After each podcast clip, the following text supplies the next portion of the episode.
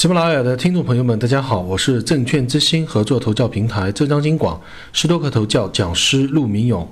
今天是二零一九年的二月二十七日，欢迎大家收听今天由我带给大家的量化看盘。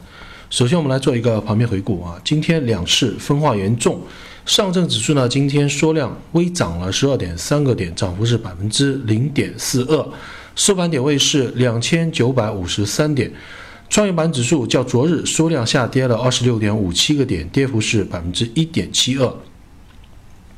那总的观点认为啊，若上证指数回打两千八百一十点再满仓，目前呢半仓继续趋势跟随。先盘点一下今天市场的看点。那第一个市场看点是，由于尾盘资金买盘涌入啊，所以上证指数六十分钟走势呢没有出现第二次的顶部确认。把悬念推迟到了明天揭晓。如果明天六十分钟有效跌破两千九百四十一点，那么六十分钟周期上证指数两次确定顶部啊，则调整开始啊。第二个看点，那有人观点认为，呃，上证指数会有效站稳三千点之后才会展开大的调整。那我认为三千点意义不大，因为。呃，今天的高点啊，最高点已经是达到了两千九百九十七点五啊，就差了二点五个点。而且呢，我观察到啊，上方真正的压力位在于三千零七十五点附近啊，这里是历史上的重要的筹码密集成交区。那这里呢，我认为啊，大概率会回调。第三个看点啊，市场。是直接摸上去啊，直接上去摸下新高再下来呢，还是说明天就下来啊，然后触底之后再上去？呃，不知道啊，不确定啊，只知道呢这里不太可能是此波呃上涨的一个终点。就主力资金布局的成本来看啊，觉得还是要再创新高的。创新高之后呢，主力才有利润。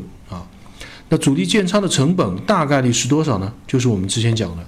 两千八百点，也就是主力挖坑被套的起始点位。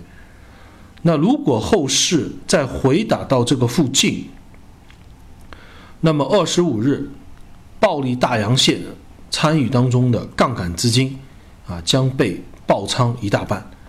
那么对于监管层而言啊，既起到了整数市场的目的，而且呢也给没有布局好的筹码的那些机构资金。